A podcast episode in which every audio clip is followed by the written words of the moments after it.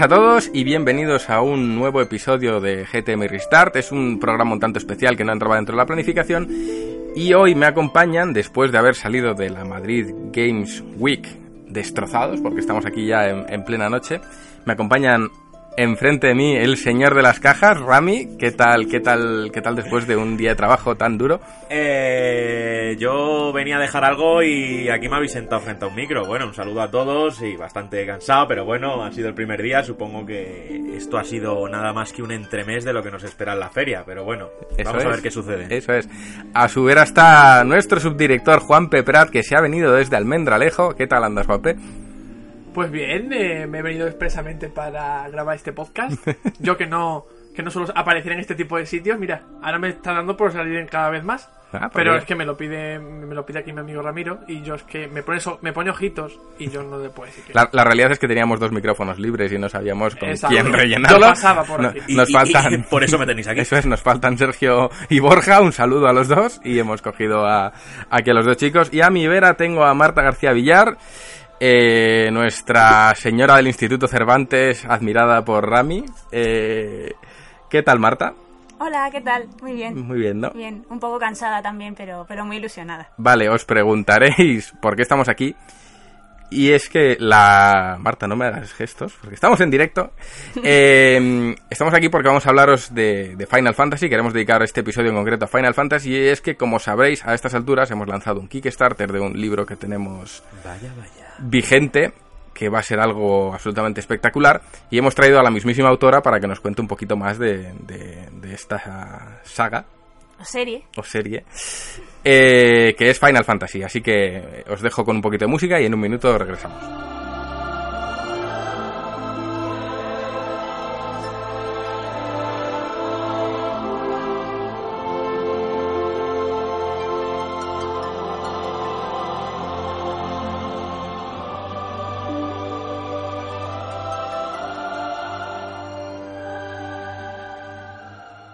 Si eres fan de Final Fantasy, seguramente te suene la música que precedía mis palabras, y es que se trata del preludio, la melodía de los cristales, que es uno de los muchos temas icónicos dentro de, de esta serie.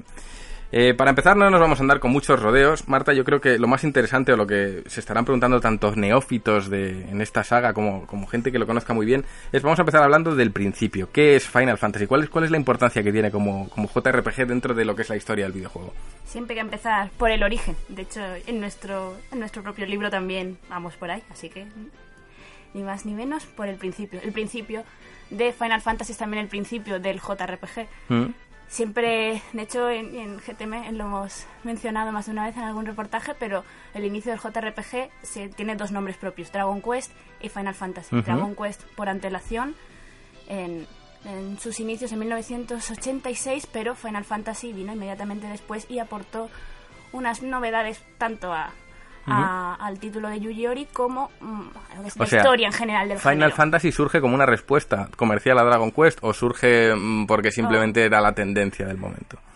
Se puede decir que van en paralelo. Se puede decir que eh, Hironobu Sakaguchi, que- Ujú. del que espero que hablaremos largo entendido, porque es el, el padre de la serie, él decía que él ya lo estaba fraguando mientras estaba gestando Dragon Quest y O cuando sea, se- salió se- Dragon según, Quest. según el señor Sakaguchi, que ve a Ramiro que se ríe, ¿no? No, si yo todo eso ya lo tenía pensado. Ah, ya lo que, claro. O sea, se- se- según Sakaguchi, el, el- el turronero mayor, Eso es. como le llama Ramiro, eh, tenía, él ya tenía en su cabeza, mucho antes de Dragon Quest, sacar Final Fantasy. Fue en paralelo. Resulta que Hironobu Sakaguchi era gran admirador de- del RPG del momento, de Ultima y de Wizardry. Entonces, él, eh, su sueño siempre había sido crear una, un videojuego que, que respondiera a este género y en el cual pudiera volcar toda su, toda su pasión eh, como narrador y como, como lo que él decía él, contador de historias. Porque, porque entiendo que ahí Sakaguchi pertenecía a Square, Estaba todavía ahí. no era Square Enix. Exacto. Uf, le quedaría mucho para Le eso. quedaría mucho para aquello. Mucho y mucho. De hecho, veamos la ironía, o sea, que realmente Dragon Quest era, era Enix y... Sí, claro, por eso digo, eran, eran Sí, las compañías rivales. al final convergieron. Sí, al final se, se unieron, claro. Al final. Y, y yo iba a comentar justamente eso, es decir, eh, no, no- no se comprenden esas dos sagas como enemigas ni nada, no es en plan, no, tú eres de Dragon Quest o tú eres de Final Fantasy. Yo creo que no existe ese tipo de enemistad entre esas dos sagas, ¿no? O sea, que, que puede existir Los- a lo mejor A ver. Los jugadores suelen tenerlos mucho en... con- no, hay, no hay tanta agresividad ni enemistad No, o sea, ellos, no es como Sega contra Nintendo nada, o PlayStation No, contra quizás Xbox. porque sea porque se complementan, ¿no? De alguna forma u otra, una bebe de otra y al final, conforme han ido pasando los años, conforme se han Mm. ido lanzando entregas, eh, se han ido retroalimentando una de otra. A lo mejor han aprendido de una entrega anterior que ellos creen que ha sido muy buena y después vamos a tomar esto, vamos a coger lo otro y lo han, lo han aplicado. Pero entonces, a- ¿tú crees, Marta, porque tú eres la experta aquí, yo no soy gran fan de Final Fantasy, si bien es cierto que me gusta mucho como JRPG, no es, ver- no es cierto que los tenga dentro de mi, de, mi, de mi podio, pero ¿tú crees que ambas sagas, dada esa competencia sana, se han ayudado la una a la otra y han incorporado incluso mejoras Sí, sí. que ellos han visto, por ejemplo, joder, en Dragon Quest están haciendo esto y el señor Sakaguchi, que ya lo tenía todo en mente, decide, oye, eh, eh, esto me gusta para mí, o no, yo ya lo tenía en mente, pero lo lanzo ahora. De hecho, a ver, la, la cuestión es que, como- recapitulando antes, Sakaguchi responde como con un afán de, que- de crear una, una gran historia a modo de videojuego. Con Dragon Quest lo que se hizo fue ver qué es lo que había en Dragon Quest y aportar, como bien, como bien ha dicho Juanpe, o un complemento o algo más. Entonces es, es muy interesante ver por comparación lo que lo que había, incluso los guiños internos. Ahí hay un, un poco de mala leche también en la historia. Guiños de Final internos dentro de Final Fantasy, Sí. por ejemplo. podemos ver una, una tumba en Final Fantasy, digo Final Fantasy 1 en la primera, una tumba en un pueblo de, de elfos en el cual se, decía que aquí yace el nombre del protagonista de, de Dragon Quest, en su, más adelante luego se cambió y la versión norteamericana ¿Cómo? se cambió O sea, a Link. aquí yace Link. Link, em, sí, La cuestión pullita, ¿eh? La, pullita, pero también está en versión de, de Zelda y versión de Dragon Quest. O sea, que iban directos a por la competencia. Sí, un poquito Ah, de Sakaguchi. guiño interno, Adorable. sí. Pero Buen señor. la cuestión de esa complementariedad que estamos diciendo es que es Dragon Quest responde a un esquema muy fijo de rescate, de héroe, villano y rescate, salvar el mundo, mientras que Final Fantasy siempre era un, un afán más de complejidad, un guion, como también, de ahí sale también la idea de- del libro, es todo este mi- macrouniverso de temas, de constantes que, que, que da Porque mucho más. esto es algo que hemos hecho un guiño a- al principio, el tema de serie y saga. Hay mucha gente que lo llama saga, yo también lo confundo, confundo el término notablemente una- y, y a constante. es lo más conocido, pero, entiendo, ¿no? pero algo muy característico de Marta, que siempre nos dice eh, con- a- fuera de micros, es que no es lo mismo una serie que una saga. Entonces ya para que los oyentes sepan la diferencia, Y yo ¿qué, mismo. qué es exactamente Final Fantasy? ¿Hablamos de que es una serie o es una saga? Me parece esto muy bonito porque puedo, puedo decir de, de dónde viene. Yo no estaba utilizando esta terminología siempre, pero estaban en, en Alemania en el Instituto Cervantes con una compañera hablando y ella decía, ella decía que, que estaba haciendo un curso sobre sagas, series y demás y le pregunté y le dije, ay, pues mm, en el caso este de Final Fantasy, ella también Ujú. conocedora de videojuegos, trabajó en Nintendo en su día. Y era una, una compañera encantadora. El caso es que hablé con ella y ella me dijo, no, la serie la serie es, es un, un conjunto de obras con lo cual, en las cuales no se comparte la misma eh, el mismo conjunto de personajes que, que no evolucionan. Suele, solemos hablar de sagas como una estela familiar. A lo mejor una saga en la que unos personajes viven y después sus hijos o sus, descend- O sea, es correlativo. descendientes. Aunque protagonicen la entrega distintos Exacto. personajes, al final están relacionados entre ellos de Están un modo u otro, ya sea Sí. por mm, consanguinidad o por tal. Pero una serie, Pero una serie son... no, comparten el nombre y poco más. Comparten el nombre, algunos elementos en común, pero son historias totalmente O independientes. sea, universos independientes. que es lo que le sucede a Final Fantasy. Ajá. Siempre era una, una... La intención siempre era crear una mm, historia de inicio, nudo y desenlace con su propio universo, pero con elementos en común entre todas, que es también lo que lo que ha hecho que sea muy característico Muy reconocible. y muy reconocible Como los para lo- chocobos, los moguris. los cactilios y más allá de todo eso y de todo ese, ese imaginario de criaturas y eso de, de ciertas constantes temáticas. Fíjate. Bueno, creo que ya hasta me ha quedado claro hasta mí. O sea Fíjate. que está, yo creo que bastante bien explicado. Exactamente. O sea, que a partir de ahora ya sabemos que Final Fantasy es una serie Y no una y saga. no una saga. igual es discutible. Bueno, igual es discutible nada, porque, por ejemplo, en los Final Fantasy 13 sí que hay un 13-2, ¿no? Y, y al final Sí. eso sí Sería- sería una sí, saga. Una serie de- dentro de una saga, una saga dentro Una de una saga serie. dentro de una serie. Joder. Si os fijáis, de hecho se llama Lightning Saga, la, Ah, el. Final Fantasy Era un 13. proyecto eh, concreto por parte de Square Enix, si no recuerdo mal, que desgraciadamente no acabó como tenía que haber acabado, por lo menos el original, pero el de Lightning salió adelante. Por Sí. lo menos el protagonizado por ella. Sí, y Final Fantasy XIII 2 y Lightning Returns es- se, se conoce como la Lightning Saga, los tres videojuegos dentro. Porque Ujú. O sea que volviendo un poco a, a- antes de desviarnos por este tema de la serie y la saga, sabemos que Sakaguchi y su equipo lo que quería era diferenciarse, digamos, de Dragon Quest en cuanto a tocar una temática un poco más compleja que Dragon Quest. Dragon Quest, digamos, que era el cuento clásico del héroe que salva al mundo del mal y sigue siendo así.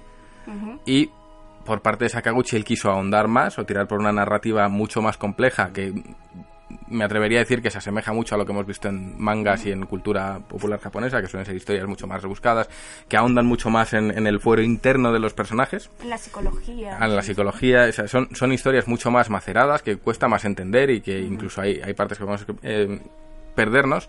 Y Dragon Quest sería algo mucho más épico, eh, mucho más a Dragon Quest, matar dragones, A lo mejor salvar a la princesa, más, clásico, más mm, literatura prácticamente medieval, por hacer la, la comparación.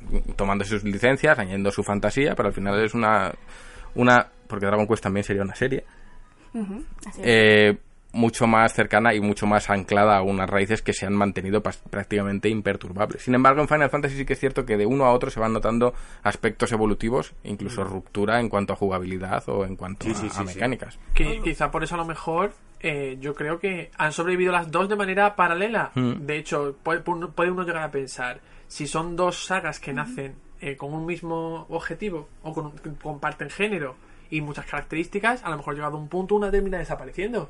Porque es más popular, porque Sí. tiene más, segui- más seguidores. Sí, pero una al final- fagocita a la otra, pero han sabido complementarse. Pero tienen cada una características tan propias. De hecho, yo estaba pensando cuando Juan está comentando lo de la temática, digo, la estética mismamente de las dos, de las dos series. Quest, sobre Sí. todo, sí. Todo. Hombre, es que Son Dragon Quest fueron muy hábiles, ¿eh? Contratando a Toriyama ahí. Exactamente. Fueron creo, muy creo que hábiles. os puedo poner un ejemplo muy representativo si comparamos la- las dos primeras entregas de ambas series.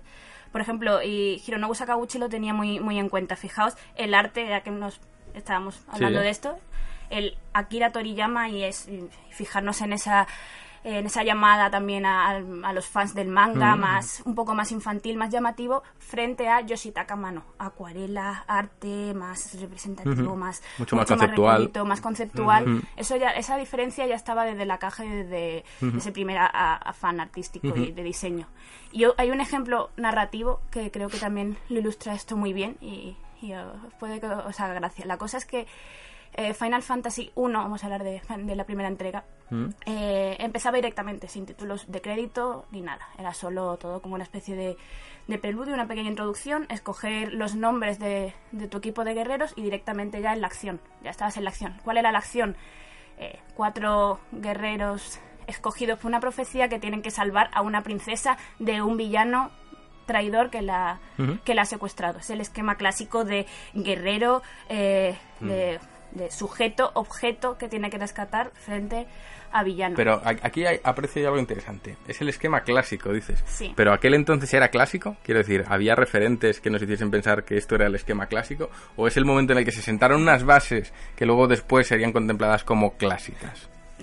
Eh, la leyenda de Zelda lo tenemos también ahí. Este es el, es el ejemplo de lo- cuando está, se estaba empezando el, Ujú. el género, también era realmente eso. Pero es que la, la idea va más allá. Este esquema, eh, Hironobu Sakaguchi lo plantea en su pro- el prólogo de su juego. Este esquema de estos guerreros tienen que rescatar a la princesa de, del villano.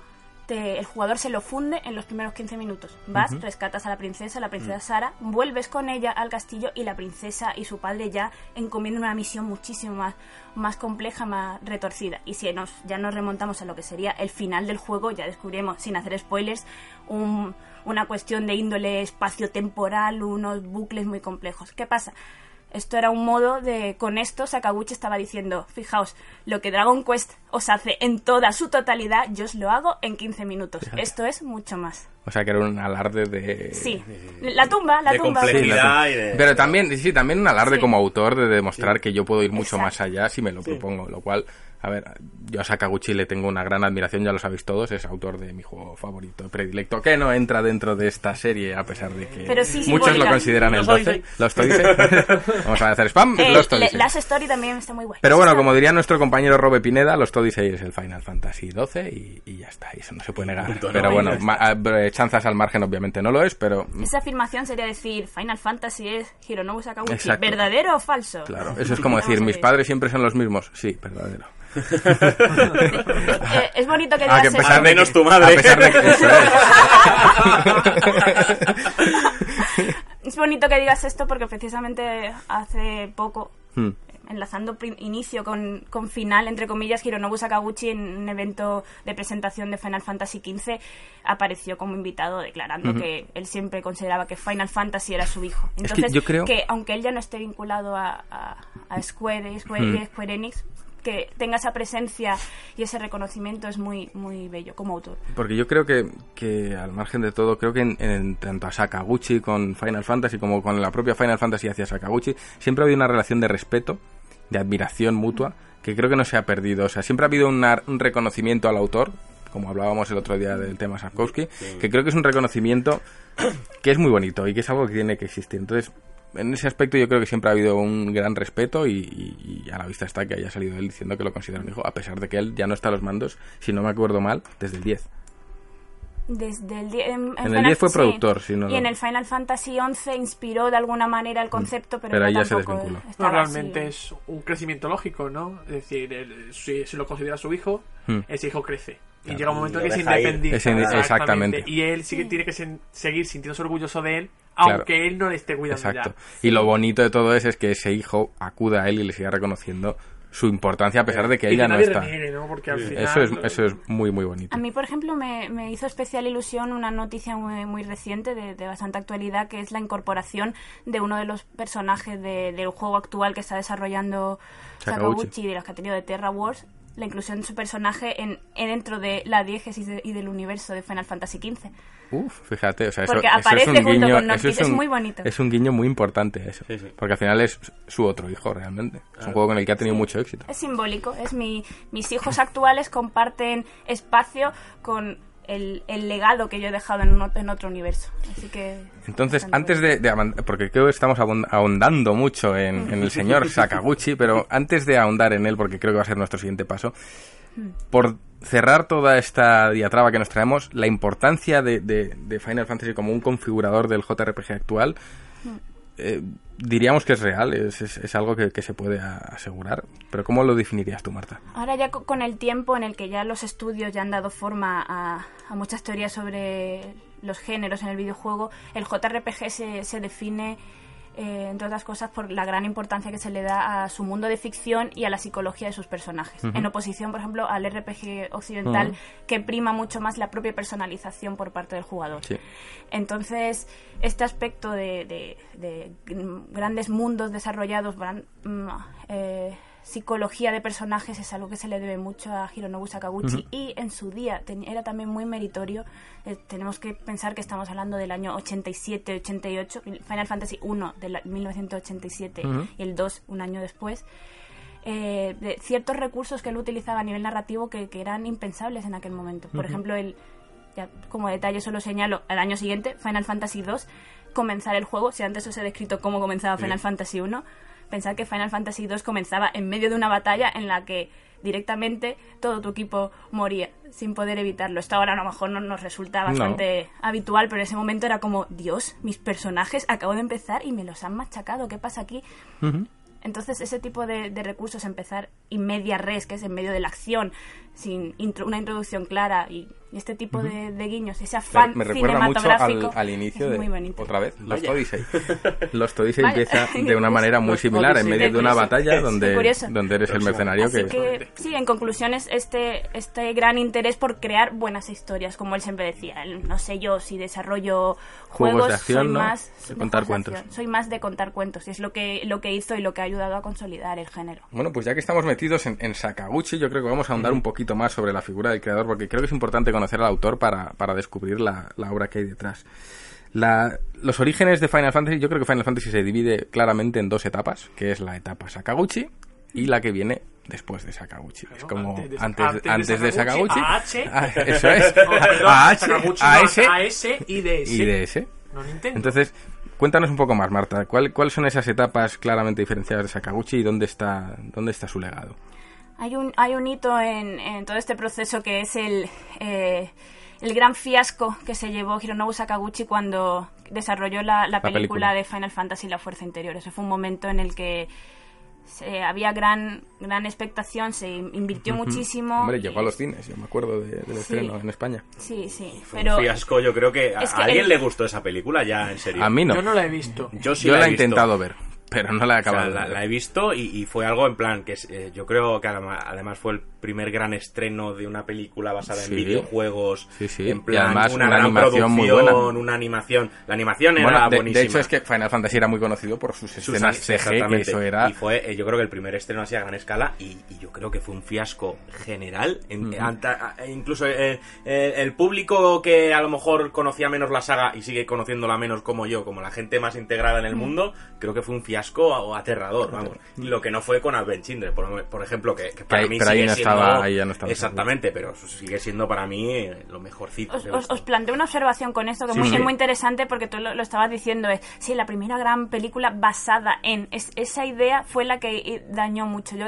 tengo experiencia de haber hablado con, con amigos y conocedores también de, Mm. de Final Fantasy y, y que- decían, claro, es que yo iba súper feliz al estreno pensando que iba a haber chocobos y cuando vi, Ah. vi a Aki, Ross y todo este conflicto eh, Mm. eh, me chocó. Entonces yo creo que también lo suelo decir mucho en clases, hay que tener mucho cuidado con el horizonte de expectativas de algo. El horizonte de expectativas es las ideas que el preconcebidas o a lo mejor que tú tienes sobre algo que vas a ver cuando Exacto. igual Vale, no pero tiene yo- nada Eso, eso para empezar. Eso juega mucho en su contra, ¿no? Sí. Pero a mí me surge una duda ahí antes de nada. Sí. O sea, si, si la película asume el nombre de Final Fantasy como, como tal, y volvemos a lo de serie y saga, sabemos que tiene que haber una serie de elementos que si bien no lo transmiten como saga, porque no hay relación entre personajes y universos, sí que tiene que haber elementos que como serie identifiquen a esa película Sin como... duda. Has dicho que no había chocobos, sin que no duda. había... Pero, pero hay un personaje llamado. Cid Eh, y el mensaje. Ya, pero un personaje llamado Cid, ¿hasta qué punto? Mm, Sí. Claro, es como había un personaje llamado Luis. Bueno, Eso es. pero ¿qué elementos había dentro de esa película para que un espectador pudiese decir, vale, sí, esto pertenece a la serie? son más de son más de índole temática Mm. De naturaleza mm, misión de vida la muerte el equilibrio de Mm, la responsabilidad del ser humano la tierra exacto es más ese enfoque que, que referencial también os, os debo comentar que, que lo que también pasó con esta película es que fue hizo, hizo historia en su día por lo que también ha señalado Mm. Ramiro de los gráficos a nivel bestial. técnico estético era alucinante, pero el, el presupuesto se, se desmadró. Y, y el tiempo de realización eh, implicó que era mucho más. mo- Hubo muchos trozos de guion que no. no ¿Y cómo puede ser que alguien como Sakaguchi, que dice que le encanta contar cuentos, eh, lo haga tan rematadamente mal, contando un cuento en una película donde ni siquiera tiene que pensar en la jugabilidad? También pensar que no se podía corregir. Cuando ya tenían algo editado, querían después, incor- después incorporar elementos y ya no podían. Es- No, no iban es mal. O sea que, o sea que podemos, es podemos muy- decir que esto fue un- un, un proyecto desarrollo- frustrado para él, que, Sí. que no salió como él hubiese querido. Así es. Y a lo mejor es como una aventura, ¿no? Al final, Y- para él mismo, porque es que al final es un medio completamente diferente en el que él no tiene el control Sí. eh, absoluto. Se, se vio en otro de medio donde forma, las claro. cosas no eran como en un videojuego. Y- no hay, control Z, no hay Eso manera de es, volver atrás y editar. Él, él- él siempre quiso hacer una película, ese afán cinematográfico Sí. siempre lo ha tenido. También Suele co- pasar. contaban en su día que contaban ese día que gente alrededor de, de otras figuras en este proceso veían venir esto yo ya me lo olía esto yo me oía el A batacazo ver, me esto es lo de siempre. Cuando pero- algo fracasa, ¡ay! Yo me lo Sí, veía venir. Exacto. ¿Qué os voy a contar? Es- bueno, ha pasado muchísimo últimamente. pero sí es cierto que desarrollar una película no era igual que desarrollar No, un videojuego, en- ni en tema, en tema presupuestario en este caso, ni en tema sobre todo de tiempos, que influyó mucho. Entonces, esto pues... Esto ¿Qué es, pasó? como decías, el punto de inflexión que marcó En parte a sí. Sakaguchi a nivel profesional y posiblemente a nivel O personal. sea, el siguiente punto fue ya, entonces eso motivó también y, a la fusión con Enix. Necesitaban la ayuda. con Es que el- el- el- la pérdida económica fue monumental, fue un gran batacazo a gran escala. Y esa fusión con Enix pues también hizo que se restara Valor. importancia, valor a, a su figura. Uematsu también declaraba, Hmm. el compositor no Uematsu, que lo adoramos, él también se que decía se ponga bueno, que sabemos que está Sí. malito. siempre él, él también decía que, que esta, esta fusión con Enix eh, implicó muchos cambios mm, aparte de que, de que se relegó un poco y se bajó la figura de, de Sakaguchi también hubo muchos traslados a un nuevo lugar a muchos se les dificultó el tener acceso a las nuevas oficinas un montón de, de problemas y unos cambios que a Sakaguchi le incomodaron O sea que podemos decir, por poner en resumen y, y encauzar el, el diálogo, que en el... ¿Esa película se lo cargó todo o cómo es Exactamente. esto? Esa película que puede parecer algo inocente en un principio no, no, es que al final- el punto en el que Final Fantasy un tiene un, inflexión. un- un ascenso constante en fama, Sí, sí, popularidad y calidad. galáctico. Y ese exceso de ambición de vamos a ir un paso más allá, vamos a salirnos de nuestro medio y vamos a hacer una película, supone un fracaso Te, tan grande. te baja a los infiernos, como Eso cuando es. bajas a A segunda, ver, algo así, te exacto. pones los pies que en la de- tierra. de- yo creo que es de los pocos casos en los que se puede decir de manera objetiva que realmente fue esa película fue un fracaso Sí, sí, sí, sí. monumental porque las consecuencias que tuvieron fueron nefastas. O sea, o sea, no, es Brutales que, claro, para- no fue este solo un fracaso a nivel de no ha funcionado en taquilla, fue un fracaso a nivel de que Square como tal se vio tan afectada que tuvo que fusionarse con Enix, que la figura de De su, plantearse. Claro que de yo- su idolatrado creador o el más afamado de toda la compañía se vio Bueno, absolutamente Es que relegada. de, de Square eh, Sakaguchi, Sí. no estoy equivocado. Por lo tanto, yo creo que fue renunciar a parte de su vida. Él, él estaba de joven desde el principio de, de Square. Square estaba como tal, pero desarrollaban eh, no desarrollaban cartuchos propios. De hecho, el, el éxito de Final Fantasy eh, en su día, en la primera entrega, hizo que ya pudieran dedicarse a desarrollar juegos de cartucho propio. En ese momento no. No, llevaba mucho tiempo, mucho dinero y no, no convencía. Y, y por eso también cabe destacar lo, lo bonito. Fijaos, es que esto sí, lo habéis dicho, es un descenso a los infiernos, pero Final Fantasy surgió como un, ave como un, como un ave fénix, pre- El precisamente. ave fénix de Marta, que Un le ave encanta. fénix, sí, me encanta esa figura, sí, pero pensad que desde el, desde el nos vamos a estrellar, esto va a regular un ascenso y, Mm. y- Final Fantasy la fuerza in- interior fue un- Una caída en picado. una caída. Tanto Entonces, que, ya os- como decíamos, despegó a, a- a Sakaguchi de su compañía, le relegó. Y ya desde ese punto entiendo que nada volvió a ser igual para, para el creativo. Así es.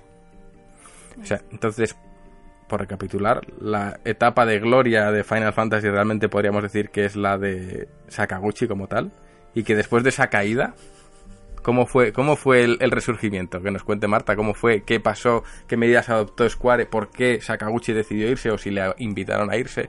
¿Qué, qué, qué pasó ahí? Eh, un poco ambas cosas. Él no se, O sea, sentía, le- no se sentía cómodo. Hmm. eh, A ver, es normal que un tío que sea un Ay. creativo con todo el poder del mundo, de repente, de repente le digan que rienda Y- cuentas. Claro. Y en mi opinión, si pienso en, en él a nivel personal, hizo bien. O sea, lo que luego después hizo en, en Miss Walker es maravilloso. Y te- Bueno. Estábamos comentando también antes los Odyssey y Mm. las stories, así que como creador uno tiene que, que reiniciarse de, de alguna forma. O sea, al final, si todo es este ciclo de, de ascenso y descenso, uno tiene que crecer de alguna manera. Así que está bien. Solo que, claro, Square eh, y lo que es mm, la serie de Final Fantasy, pues optó por otro tipo de, de siempre con este afán de, de crear historias, pero sí es cierto que, al menos en, en mi opinión, siempre he sentido que fa- faltaba algo. Y cuando lo hablo con muchos fans también coinciden en eso. Esa, O sea que- esa chispita. ¿no? Que, es- que ese toque de Sakaguchi se perdió y, y no volvió. Sí, así Y es. no hay ningún juego, en tu opinión, que se acerque a ese punto. El, el mundo de Final Fantasy 11 y 14, los online, son maravillosos. Es, es curioso como Tanaka, que fue compañero suyo en, en el programador de Final Fantasy 1, estuvo con él mucho tiempo, fue el- eh, la gran cabeza de Final Fantasy 11. Él decía que este online era una gran representación de Final Fantasy. Sakaguchi siempre diría que para él su Final Fantasy como tal era Final Fantasy 9 Ajá. pero Tanaka opinaba que lo era Final Fantasy XI por toda esa recreación del mundo y además los online tienen un, un lore muy trabajado y, y muy querido. Y, y- y por, por ir al, al otro extremo, el Final Fantasy más alejado de Sakaguchi, ¿cuál, cuál dirías que es? Es complicado, casi que me atrevo a decir que mi opinión, porque en su momento cuando lo jugué eh, me tenía cierto reparo hacia Final Fantasy XIII, yo ahora sí me tengo que posicionar como el más alejado de los numerados Hmm. Y no significa que sea el peor para nada, de hecho creo que es, es un muy buen juego, pero quizá sería irónicamente Final Fantasy XII, a pesar de que comparte muchos de los de los elementos de lo que es la saga o subsaga, que es una saga de, de Ivalice, que es el, el universo que aúna Final Fantasy Tactics. Final Sí, Fantasy de hecho, a mí me gustó muchísimo. Y Final Fantasy XII. Tactics es un juego maravilloso. Fijaos que en esa época también era Final Fantasy Tactics salió en 1997, también Mm. que era la época de, del gran boom que había sido Final Fantasy VII, Mm. ya con el salto a Sony y la nueva plataforma de, de CD también había había posibilitado que pudieran tener mucha mejora gráfica, mucha más mm, mucha más riqueza argumental, más peso. Entonces, fijaos este momento de, de, de despegue que también posibilitaba hacer otras otras subsagas compañeras y paralelas y, Y esto. Yo no sé, no sé qué vosotros qué opináis si habéis jugado a, yo los, re- a estaba- los recientes. yo eso. estamos estaba todos aquí escuchando, expectantes. te estaba escuchando porque Sí, re- sí, resulta que eh, mm, cuentas unas cosas muy interesantes, pero por- y, y a mí me da por pensar. A veces me da por pensar, Marta. No te sorprendes. Qué cositas tienes. Eh, y el caso que estás diciendo ahora, lo de Final Fantasy VII, el subidón que pegó Final Fantasy, el cambio de plataforma. Y yo quería saber si tú piensas, porque claro, todo el mundo tiene en el imaginario de Final Fantasy el 7 como uno. Un referente. Claro, Mm. una leyenda, un, un icono. Y yo quería saber si, por ejemplo, eh, yo por ejemplo no lo he jugado. Llamadme. ¿No has jugado al 7? al 7 La, no. lo la he puerta, jugado la hasta puerta yo. la tienes ahí. Sí, eh, me, me estoy yendo. Me voy. Adiós, adiós. Apagamos Juanpe. el micrófono de Juanpe y Y, seguimos. Y, y sí es cierto que a lo mejor puede ser que todas esa, esa, esas circunstancias que rodearon a Final Fantasy VII, las que hicieron que tuviese todavía más popularidad entre los jugadores, el cambio de plataforma, PlayStation, el CD. Es que Y- fue, fue un, un cambio de, de calidad a todos los niveles, así que... Y, y porque fijaos, Final Fantasy VI, que a mi juicio es uno de los mejores de toda la serie, sí, pero sin, sin duda, vaya, era... eh, es un juego que a nivel de, de guion y de, de esta complejidad de temas y de personajes es, yo creo que es uno, es uno de los pináculos, por así decirlo. Pináculo. Sí, en pináculo. Pero, pero Final Fantasy VII era, además de toda esta fan y complejidad, eh, el poder ya lle- llevarlo a mejores gráficos, a mejores efectos de sonido, ya incluir, incluir también unos coros mm, ya grabados bien en un pedazo de, de tema musical. Me encanta la música, así que tengo que mencionar, decirlo. Hablaremos Que más es- de la música el luego. preludio de Marta. Sí, Eso el, es. el que es el tema de Final Boss de Final Fantasy VII, entonces ahí se notó. Se notó mucho, porque tenían más medios para poder hacer, para poder contar esas grandes historias. Pero yo creo que Final Fantasy, algo que es característico de Final Fantasy, son los personajes. Sí, sin duda. ¿no? Yo diría que, que lo que hace de un Final Fantasy un Final Fantasy, ya más allá de las colas de Fénix y los chocobos y los cactilios, son los personajes que todo el mundo recuerda y que se les tiene un cariño que yo creo que, que difícilmente se ha visto en otros videojuegos como personajes eh, que realmente levantan pasiones. A la vista está que mm, Square Enix crea un juego únicamente para los protagonistas de sus Final Sí. Fantasy. Sí, Bueno, este, y. Kingdom Hearts, gran parte del éxito que tiene es ser capaz de combinar personajes muy queridos, que es los de Disney, y los de Final Fantasy. O al menos así es como surge Kingdom Cuando Hearts. yo, cuando yo viví el nacimiento de Kingdom Hearts era una niña muy feliz. Una niña, una niña fan de... Me encanta Disney, me encanta Final Fantasy. Lo tengo todo ya. Marta sigue siendo Maravilloso. Sí, sigue Sí, siéndolo. Pero por ahondar un poquito en los personajes, Marta, cuéntanos un poco sobre ellos y, y cuáles son las peculiaridades que hacen que sean tan únicos, tan queridos por el público y posiblemente tan difíciles de, de imitar en cuanto al éxito que tienen. Es curioso, he señalado yo antes que el Final Fantasy que menos veo cercano al espíritu Sakaguchi ¿El era, 12? era el 12 y, y cuando comento con, con muchos amigos y gente de- del mundillo siempre solemos coincidir en que son, los personajes son los que están menos trabajados en este, ¿En el en 12? este título. Sí. Es decir, Exacto, que podemos establecer una relación de a menos trabajado esté el personaje, menos Sakaguchi. Puede ser. ¿Sí? Fijaos, fija- fijaos que... incluso peor Final Fantasy. Sí, sí. Claro. Sí. Fijaos que Final Fantasy 2, es que me remonto, quiero reivindicar mucho los orígenes de Final Fantasy porque no es algo que la gente co- conozca tanto, siempre la comunidad siempre se ha centrado más en lo que es Final Fantasy 7 en Del adelante. 7 para arriba. sí, Exacto, Exacto. pero el 7 Parece hacia que no hubiese abajo- Final Fantasy antes. Eh, Bueno, yo, yo, yo es que, perdón por interrumpir, pero yo... eh, nunca interrumpes, Ramiro. No, No. nunca jamás.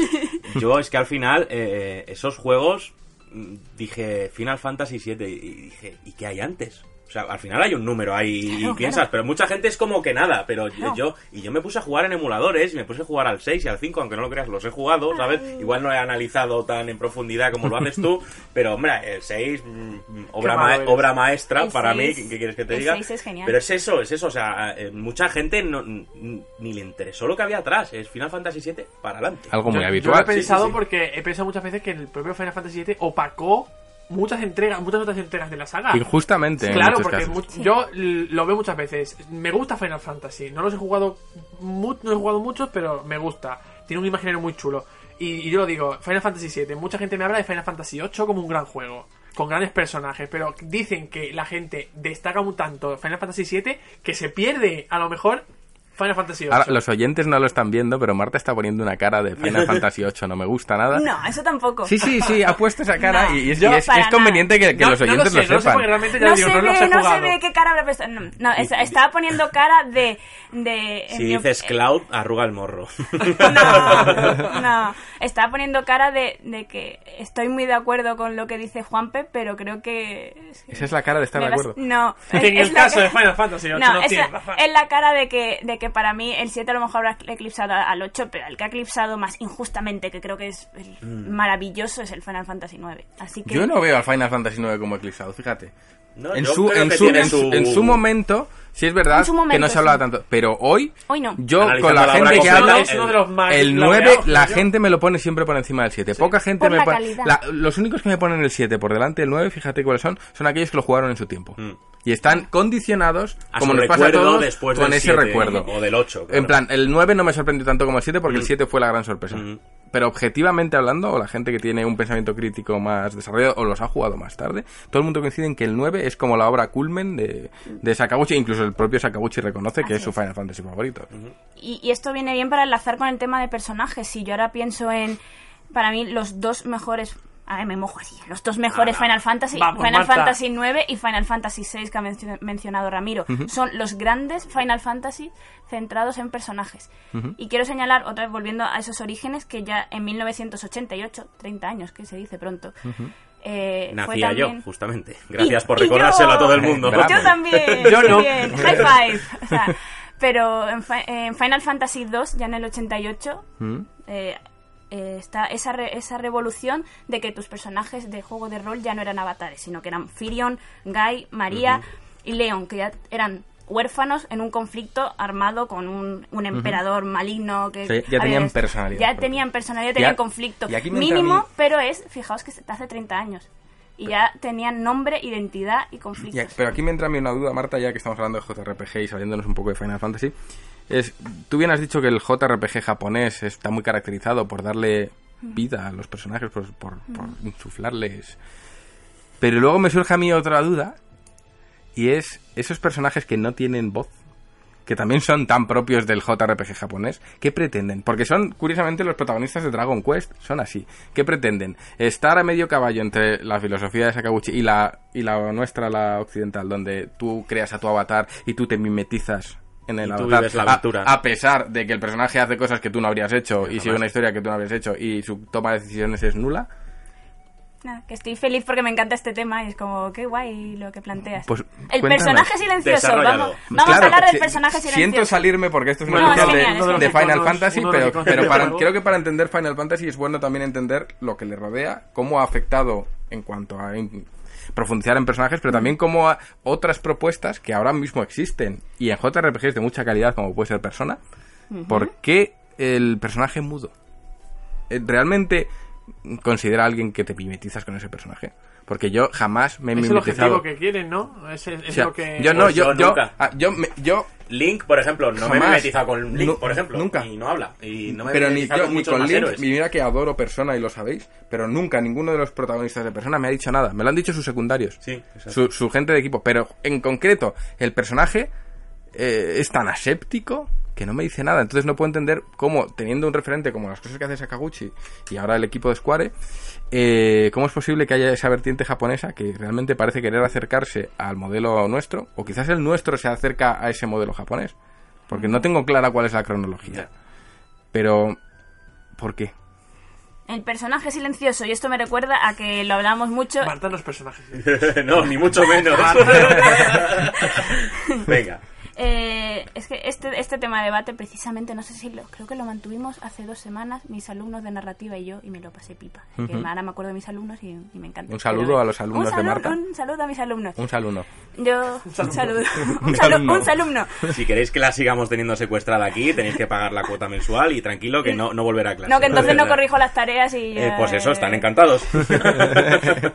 El caso es que el debate que mantuvimos... A mí siempre... mm, no sé, ya si me conocéis sabéis que no me gusta tampoco posicionarme en, un, en A o en B, sino siempre analizar todo, moverme en una escala de grises y analizar. No creo... Pero estábamos siempre planteando que hasta qué punto es bueno un personaje silencioso o malo. Ya digo, y aquí nos movemos en una escala de grises muy amplia, es lo que interesa. ¿Es bueno incluir un personaje silencioso? ¿En qué juegos, en qué, en qué contextos creéis que funciona mejor? ¿En cuáles creéis que Pero funciona crees que peor? la pregunta, y la demás? pregunta es, ¿es bueno o es malo? ¿O es aporta algo o no aporta exacto, nada? Porque exacto. yo no creo ni que sea bueno ni que sea malo.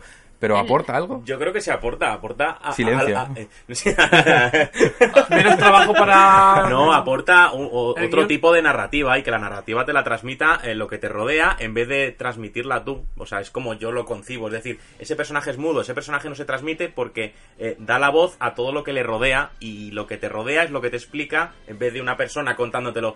"Mm, tengo sueño, tal. Pues al final es gente que te mira y te dice, vaya, pareces cansado, no sé qué. Yo creo que es otra manera de narrar una historia o de hacerte llegar una historia. ¿Tú crees? No sé, yo a mí mi percepción es como que quieren que el personaje no que te caiga bien, sino que no te caiga mal. Como no tiene personalidad, O que, o, que simple, o que simplemente lo omitas directamente. en claro, que no le casos. tengas presente, pero al final tú tú estás viendo las escenas, el personaje reacciona, o sea, se- Sí, hay que ser muy necio para, para pensar que solo la voz transmite, porque sería maravilloso que un JRPG estuviese pro- protagonizado por un personaje que realmente fuese mudo, pero transmitiese Sí, expresiones, que fuese gestos, sí, sí, que sí. fuese mudo de verdad y que, Ya, y ya, que- estaría guay. pero todos los personajes mudos entre comillas transmiten a través de gestos y decisiones que toman que tú no hubieses tomado Opciones en la interfaz. Hablábamos mis alumnos y yo de los signos de exclamación, de los saltitos de Pokémon. pues por supuesto Eh, pero os quiero, os quiero lanzar esa siguiente reflexión que era lo que hablaba con ellos. Eh, fijaos que siempre un personaje mudo que funciona bien, el objetivo es, eh, como habéis dicho, ya, yo, yo creo que me atrevería a decir que desde, desde la leyenda de Zelda ya ese es el objetivo. La leyenda de Zelda, sí, además siempre se ha tenido la... Tenerlo como referente. Siempre ha tenido la referencia de eso, de Link, de Mm. Link es el héroe mudo. Entonces, la, la observación que yo siempre hago es que el héroe mm, en soledad, como personaje silencioso, funciona muy bien. Fijaos, juegos en los que, por ejemplo, Pokémon, Mm. estás tú y tus Pokémon. Ahí sí. El objetivo de esto es, como también lo dice Yuji Ori, de hecho en Dragon Quest, es que el jugador se identifique con el personaje. Esa es. En mi opinión funciona mucho mejor esta figura en un juego que transmite soledad. Link, Link es maravilloso que es un personaje mudo, porque, porque es, es apenas interactúa con otros Apenas. personajes El problema es cuando, en mi, en mi opinión, cuando se introduce este personaje dentro de un grupo de grandes secundarios. Eh, me hace mucha gracia porque cuando estábamos hablando de esto, un alumno mío decía, claro, es que yo estoy jugando en, la- en los primeros Pokémon no lo notaba, pero en los últimos Pokémon donde haya más desarrollo narrativo, si yo veo que a un personaje, evitamos spoiler, le está pasando algo, una desgracia, y yo veo a mi avatar, a Que mi, no a mi entrenador sonriendo, Sí, es que- porque encima no pierde la Sí, sonrisa claro. es como el aldeano de Animal Crossing saca. Claro, Exacto. sí, completamente. Eh, entonces, ellos hicieron esa reflexión que me pareció muy acertada y es lo que comparamos. Lo mismo, no se trata de que algo esté bien, algo esté mal, funcione o no funcione, sino que si es cierto que un personaje mudo, si quiere transmitir esa identificación, funciona mejor en soledad y no, no en grupo. Entonces, en Final Fantasy, la personalidad de los personajes siempre se ha, se ha desarrollado. Te digo, desde incluso Final Fantasy 2, pero entonces hace 30 años. lo que concluyo Marta es que es mm, para ti es en, en una narrativa compleja un personaje mudo entorpece. Entorpece sin duda. Y os voy a poner un último ejemplo de, de un juego que adoro y que creo que no está bien implementado esta, esta figura que es Golden Sun y Golden Sun 2 y lo adoro lo adoro poderosamente. En, en Golden Sun el personaje dentro del grupo es silencioso uno de los personajes uno de los adeptos y ese mismo personaje que en, en Golden Sun 2 iba a decir Final Fantasy en Golden Sun 2 es un secundario ya no es Sí. el principal ahora ya sí habla anda y en Golden Sun 1 un secundario que no habla llega a ser eh, que sí habla, perdón, llega a ser el protagonista de Golden Sun 2 y en ese momento no habla. Ese efecto se rompe. choca un poco Entonces sí, es para, en mi opinión un personaje silencioso funciona en soledad y el personaje con para al fin y al cabo para desarrollar un personaje no se desarrolla contexto, se desarrolla actuando, se Claro. desarrolla en interacción con los demás. Claro. Nosotros nos definimos hablando los unos con los Es que no otros. puedes, no puedes pretender que un personaje mudo no, no intervenga en una discusión entre varios secundarios, ¿no? Sí, que se que mantenga impasible. Exactamente, están ocurriendo cosas frente a O- ti. o peor y aún. tú no reaccionas. Así es. o que reaccione pero no diga nada O sonriendo, como en Pokémon. sí bueno lo de Sí, lo de Pokémon, Pokémon es, que es un poquito incluso, mm, sí, sí. Rom- incómodo rompe el flow. Sí, es completamente. es incómodo pero No, bueno.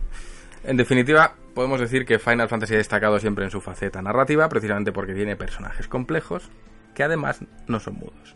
No Ujú, son como así Dragon Quest o no son como Persona. Que, que yo todavía me ando preguntando cómo un juego tan magnífico como Persona, tan complejo en su narrativa, Mantiene esa tradición. quiere mantener esa tradición que a mí, mm, no sé, es como, ¿pero por qué? Pero si te fijas en Persona, estoy pensando en Persona 5, que, que también me encanta, ese efecto se diluye un poco porque continuamente dan Sí. muchas opciones, da- dan muchas opciones a que el jugador elija entre diálogos. Entonces, y también el hecho de que tú también, el personaje protagonista, pase mucho tiempo a solas con él, deambulando por la ciudad, también influye. Pero Persona es un término medio en ese sentido.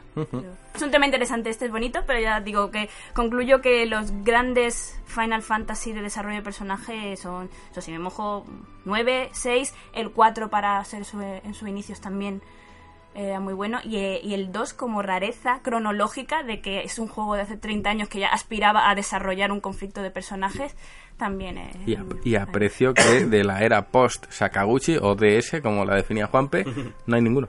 Final Fantasy XIII, en mi opinión, en su día también está. En su día no me fijé tanto, pero también a- Y el- apuesta mucho por desarrollar. Y el 15, ah, el 15 también. El 15. El 15, el, pero el 15 más que personalidad desarrolla vínculos. El 15 es un gran juego de vínculos, el, el gran juego de la amistad, de cómo. Mm. que como dices en el, en el libro, que el Kickstarter, que quien esté escuchando esto, que le eche un vistazo porque creo que merece mucho la pena, el capítulo del 15 en concreto se llama Hermanos de Armas, ¿puede Sí, ser? Precisamente porque trata el tema de los vínculos. La amistad y los vínculos y la fraternidad. Porque ¿sabes? podríamos decir que cada Final Fantasy tiene como un tema o un eje central, que es de hecho en cuanto a cómo se ha construido este libro. Claro, así es. Así es. sea- Estos. eh, también reducirlo a un solo tema sería reducir mucho, es- pero sí es cierto que en Final Fantasy hay una serie de, con- de constantes muy muy claras y en este libro lo que al realizar la, la estructura lo que lo que hice fue asociar cada Final Fantasy a uno de estos conceptos. No significa que solo trate de eso, sino que creo que son conceptos que son comunes en todos, desde el 1 hasta el 15. Que están presentes en todos. están presentes Y- en y- todos, y o en la mayoría, tampoco vamos a, a fliparnos, en la mayoría en gran que lo, que lo representan como serie. Pero si bien creo que cada uno he podido buscarle un simbolismo de, de que cada capítulo está relacionado con uno en concreto. Y Final Fantasy XV para mí es la amistad. Y, y una cosita, eh, a ver si, pues a modo de curiosidad y cómo se ha construido el libro. ¿Hay alguno de los capítulos barra juego que te ha costado mucho más identificar una temática o focalizar una temática de ese capítulo frente a otros que a lo mejor está tan clara como el 15 del que estás hablando? Te, te voy a contar, más que, me haya- más que un caso en el que uno me hubiera costado O encontrar uno no- para él, No sabías centrarte en... Exacto. Lo que me ha costado es hacer un Tetris, ¿vale? Y a poner el ejemplo concreto que lo, lo dejé muy claro. Final Fantasy VI, Final Fantasy VI que os digo que me gusta tanto, eh, siempre se ha dicho que Final Fantasy VI el tema es el amor. El amor en su sentido abstracto, tiene todas las representaciones de amor. Amor, amor perdido, amor romántico, amor fraternal, amor familiar, es todo a gran escala. ¿Qué pasa? Si, si yo asociaba Final Fantasy VI al amor, me quedaba con, bueno, muy fácil. Final Fantasy VIII, icónico del romance, nah, lo, lo asocio al tiempo, porque el tiempo en Final Fantasy VIII es tremendo. ¿Y qué hago yo ahora con Final Fantasy V? Y me quedé como, ostras, tengo que reestructurar. ¿Qué pasa? Final Fantasy V es un juego de distorsiones espaciotemporales, universos paralelos. y Mandamos un saludo a Isa desde aquí, que Sí. lo está ilustrando ella. Sí, y, sí, sí, sí. Y entonces es, ese, me di cuenta de que a Final Fantasy V le correspondía muy bien el tiempo. Entonces, ¿qué hacía con Final Fantasy VIII? ¿Y qué hacía? Eh, Fue fácil identificarlos todos, lo que no fue fácil es, Fue unir. Es este decir, caso en cuál destaca, porque al final son, son elementos que están presentes Sí. en todos los Final Fantasy, pero hay que elegir en, en- en cuál, en cuál es más potente. Claro. En cuál es potente al mismo tiempo sin descuidar a otros. Total, Claro. conclusión de esto que Final Fantasy VIII es- representa simbólicamente, os digo que todo esto es simbólicamente, el amor, Final Fantasy VI, el arte, es un juego en el que además tenemos una secuencia en una... en un- en una ópera que es maravillosa, hay un personaje que es una pintora, o sea, sí es una reivindicación de- del arte en sí mismo y aprovecho para hablar de todos en la serie. Y Final Fantasy V es las- el tiempo y las distorsiones espaciotemporales y los universos paralelos. Y lo digo muy, muy risueña porque sé que a Ramiro le hace No- esto no- mucha no- gracia. nos reímos Yo lo por- resumo en las fumadas. Sí, Las fumadas. to- todo esto viene a cuento de que um, los oyentes no lo sabrán, pero Ramiro es pareja de, de Isa Fernández, que es nuestra ilustradora y ha sido la, la encargada de ilustrar este capítulo Y el 14. y el 14, pero me, co- me consta entresijos de la es- es, construcción un poco del de entresijos libro, de la, de la Es construcción curioso, del libro, sí. pero creo que es bonito decirlo porque se ve y me consta que ha sido la ilustración más difícil de todas a las que de, la- de las 17 o 20 casi que tiene el libro. De La de. Final Fantasy V sí. ha sido especialmente compleja por la complejidad de, de- del la tema, temática, sí, sí. la complejidad de la representación. Y al final diremos, por hacer el, el spoiler, entre comillas, porque al final es algo que hay que ver y, y- y este medio no nos permite mostrarlo, Ah. que la- lo que se representa es algo que seguramente ninguno o muy pocos de los oyentes, los más expertos en Final Fantasy, se estén imaginando en representación de Final Fantasy V. De hecho, La idea te- fue tuya, Marta, así que ahora vas a contar tú por qué. Y, y te- y tenemos, y tenemos ¿Por qué eso? y ya tenemos la coña en, lo- en lo- en los círculos de cómo va la tortuga. Vamos a por la tortuga. Porque, Eso es. Sí, bueno, no. Es la, la cosa es que se trata de la representación de un personaje es- es secundario, guía, actúa como guía de, de los héroes en un momento. eh, un, guía- un- la típica figura del anciano que instruye a los demás, solo que aquí en este caso, más que hablar de un anciano, es un anciano, anciano y anciano de, de, de cientos de años. Metanciano, que es la tortuga Guido. Es una tortuga ancestral que en un momento presta ayuda a, lo- a los guerreros de la luz y entonces es una, es una tortuga que utilizamos para representar eso, el paso del tiempo también. Está muy relacionada en, en un momento del juego entre los, la, la dualidad de dos mundos que hay y entre la grieta entre ambos mundos, entonces le presta el apoyo a, a los héroes, entonces es la, la tortuga. Y muchas veces decíamos, eh, eh, Ramiro, ¿cómo va la tortuga? Oh, mira, y luego cuando nos enseñó el dibujo Es ma- maravilloso, ¿eh? magistral, la magistral ilustración de Isa era como la tortuga y tenemos la tortuga Guido. Así que es un personaje que no es tan conocido dentro de lo que es el paradigma de Final Fantasy V, es decir, uno espera a los guerreros de la luz y tenemos a, a un grandísimo secundario que además ilustra la, la idea del tiempo perfectamente. Es que hay que decir que el libro, que ojalá el proyecto salga adelante, eh, no solo tiene un trabajazo por tu parte, Marta, que es Evidente. Sabemos los, los que hemos podido leer pedacitos que es muy muy bueno, pero también hay que reconocer y, y apreciar y alabar, i- igual que hace Final Fantasy VI, el arte que tiene, que tiene este libro y cómo han trabajado todos los artistas de- del equipo en, en desarrollar conceptos que tú misma les, les has planteado, porque muchos de ellos no estaban fa- familiarizados con Final Fantasy. Isa, para empezar, y se- y se- para empezar, y han dejado guiar por, por la voz de Marta.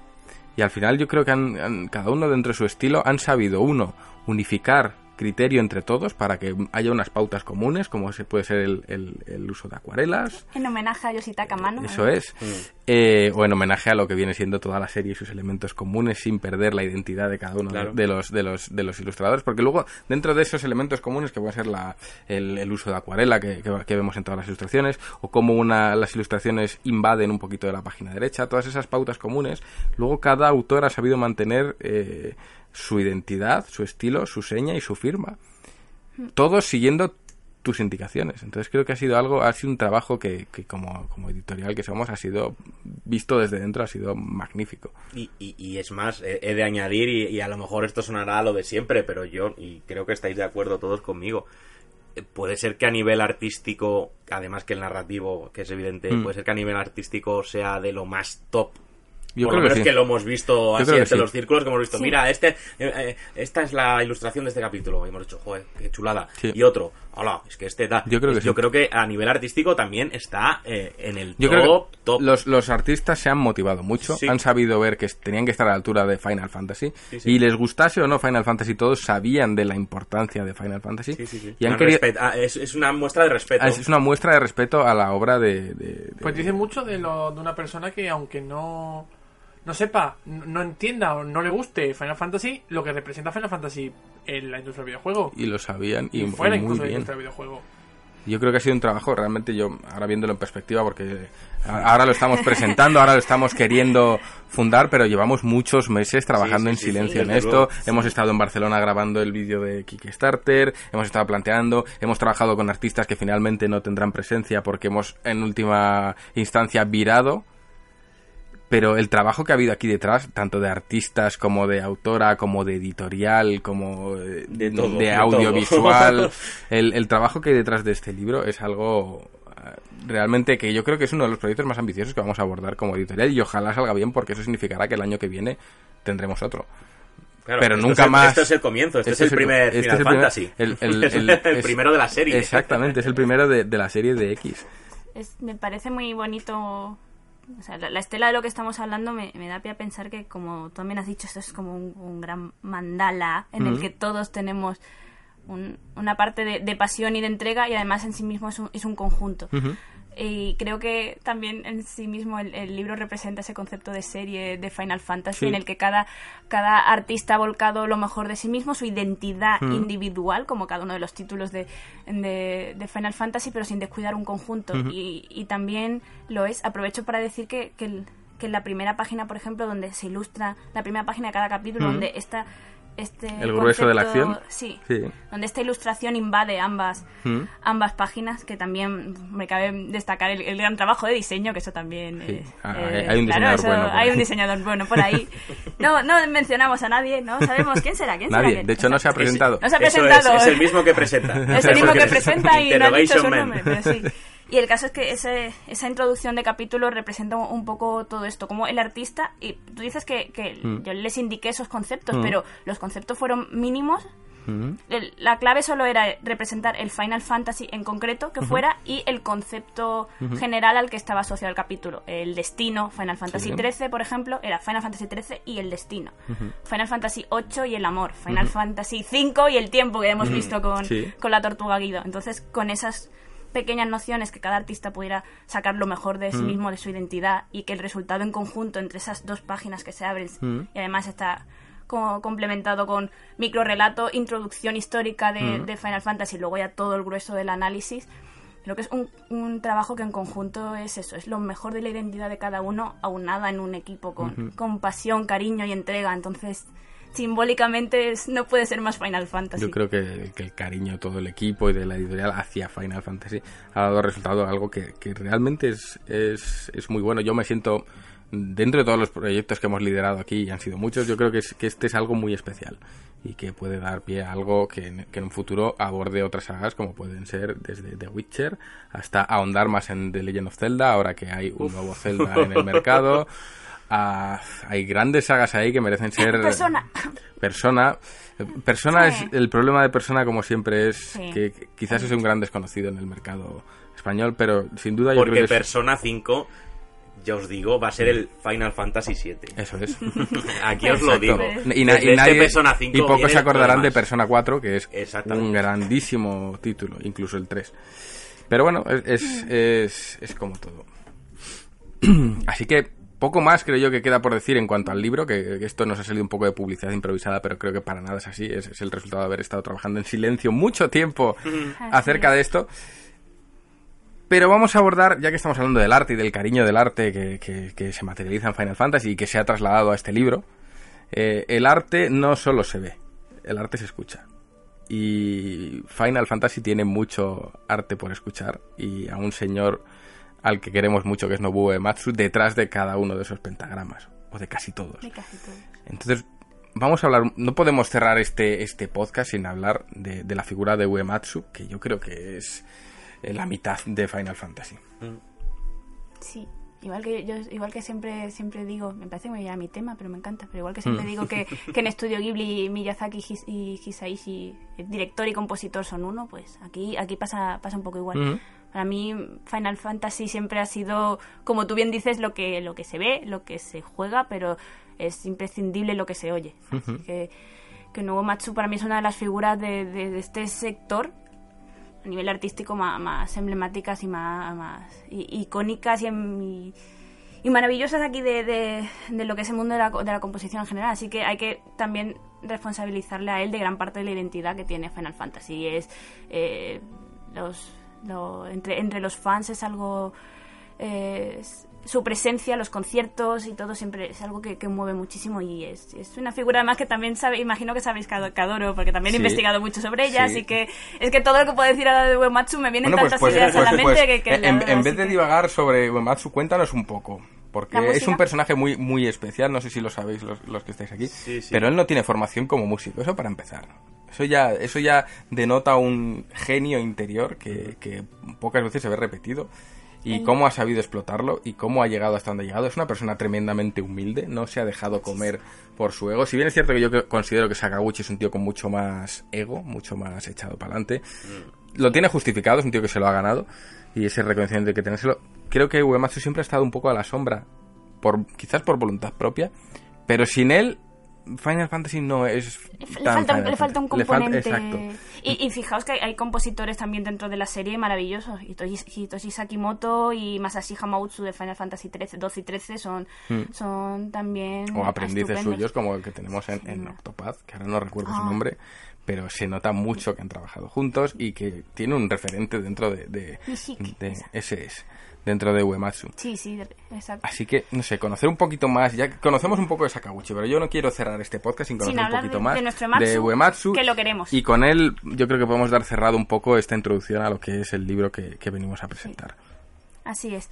Pues fijaos que el, el niño, este, este niño de Kochi que, Mm. que donde, donde nació, Uematsu era un- una persona que de, de pequeña, cuando, cuando era ese, ese chaval que soñaba con más allá, él vivía en el campo y soñaba con, con grandes horizontes, pero él aprendió a, a tocar con las partituras que conseguía de, de- de su hermana, toquetear el piano, él probando ensayo y error, partituras que conseguía de revistas viejas Mm. y toqueteando la guitarra que tenía su hermana y, y poco a poco, o sea, era Ujú. totalmente por, por, por puro interés.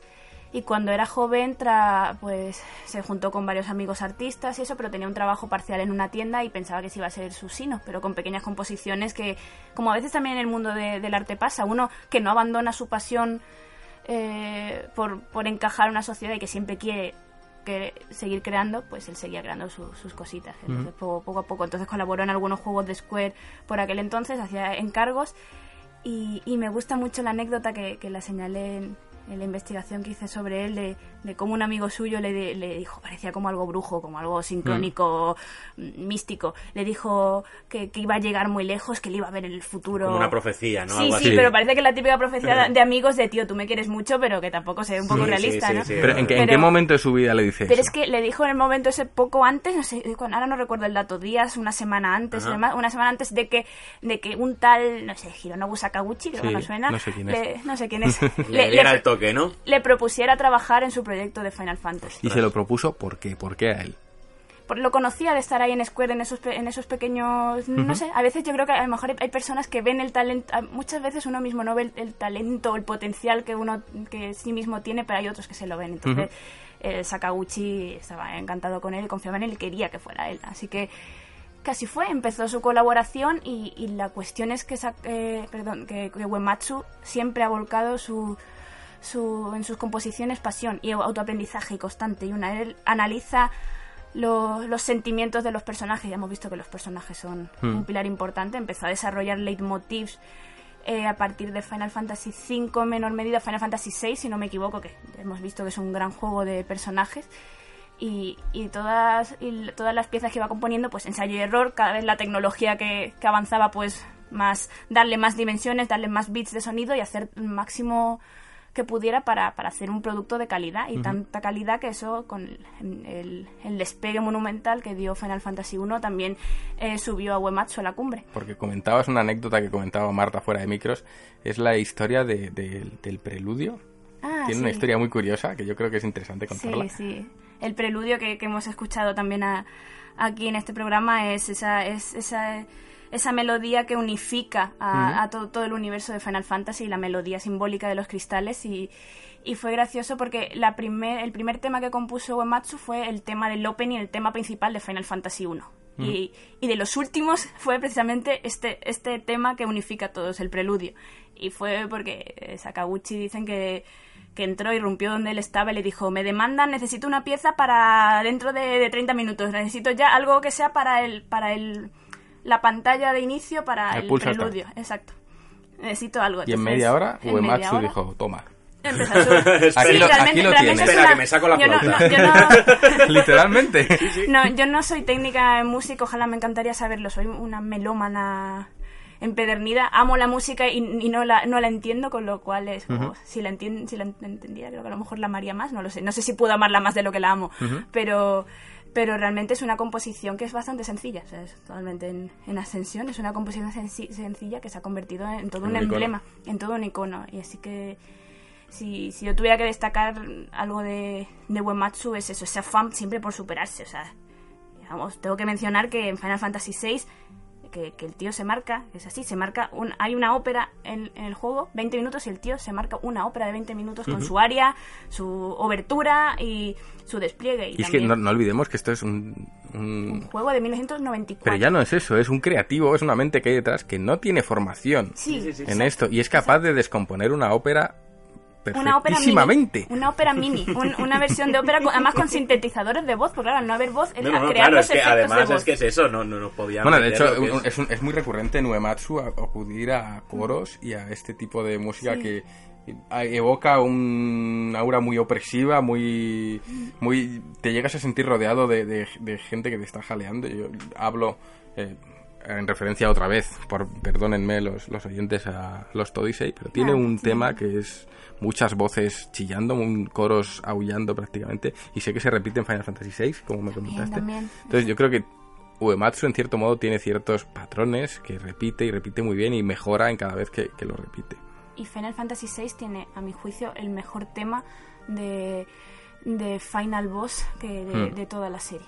Oh, impresionante. Que, queremos mucho a One Winged Angel de Final Sí, Fantasy VII, que es legendario. que es legendaria, pero Final Fantasy VI, Dancing Mad, es algo, es una, es una locura. Es una, además, una, tiene unas reminiscencias de Bach, es, es Bach, ese- órgano o coro, exacto, eso es. Más una progresión poco a poco, también dura unos 17, entre 17 y 20 minutos, totalmente distintos, con una ascensión. También es una batalla final que, que transcurre en distintos niveles hasta llegar a un cielo, un dios divino, un- una figura divina, entonces es, todo eso se refleja. Uematsu siempre ha sabido adaptar los sentimientos y, y la atmósfera perfectamente. Y además es un compositor versátil, es versátil, además no puede, puede hacer todo. Si, si también eh, hemos visto en, en los grupos de, de rock después que él formó también, en Ujú. Earthbound Papas o The Black Mages, así que, mm, o sea, Cierto, quizá- Uematsu montó un, Luego- un grupo de rock que era los, los Magos Negros, en Sí, referencia y luego de Earthbound Papas también, donde también interpretaba música de tu querido Los Odyssey Hombre, por y demás. Y, A ver, hemos de decir, y no es ya por hacer publicidad de los Todisei, porque más no puedo hacer,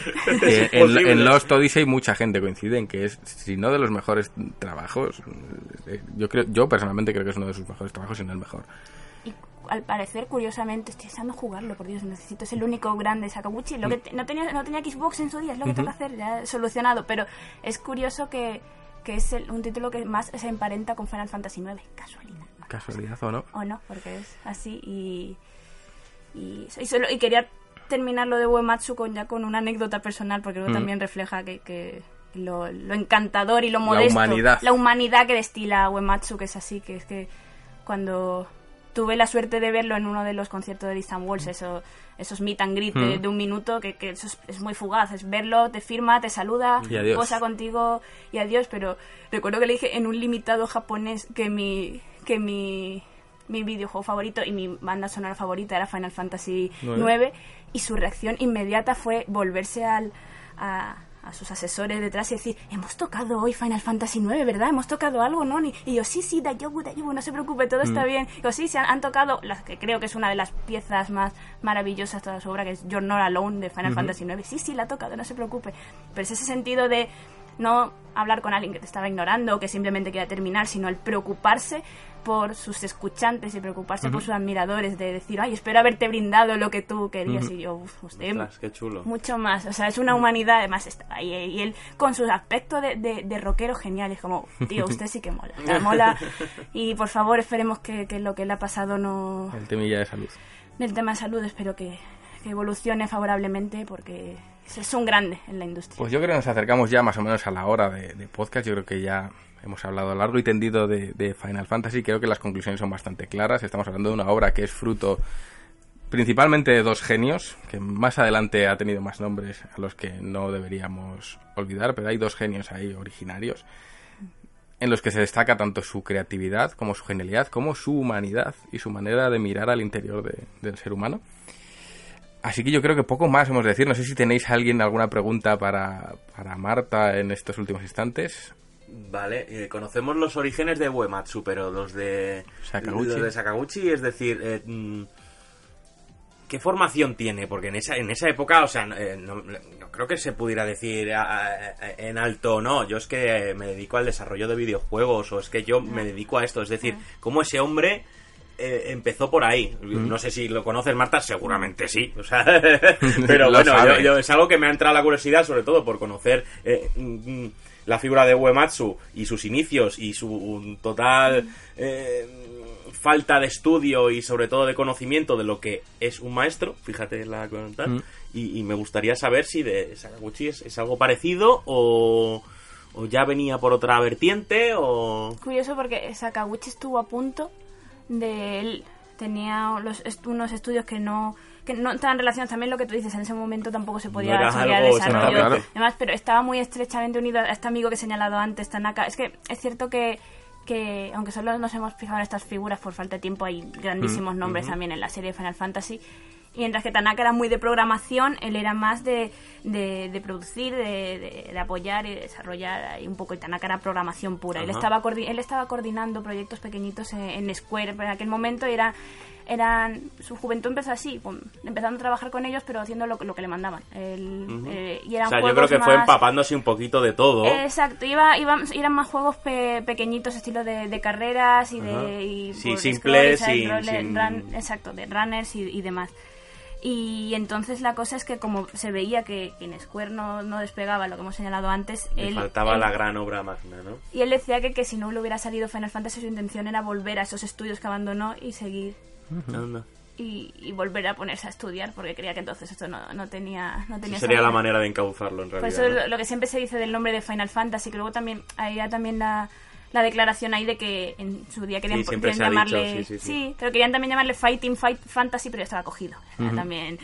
Y luego entonces optó por Final Fantasy por decir, bueno, pues mi último gran estertor y ya veremos y si lo consigo bien. Entonces él no tenía una formación desarrollada para su juicio y él decía, si me, si me sale mal esto, pues retomo y vuelvo a Una estudiar. apuesta a todo nada, ya Un poco, así Sí, es. Entonces también, es que en, en- también se lo digo muchas veces a, mi- a mis alumnos, tenemos ahora la suerte de que, de que podemos estudiar y formarnos, Formarnos. en un en este Claro. mundo de desarrollo de Sí, sí, sí, videojuegos sí, y antes era más un poco por...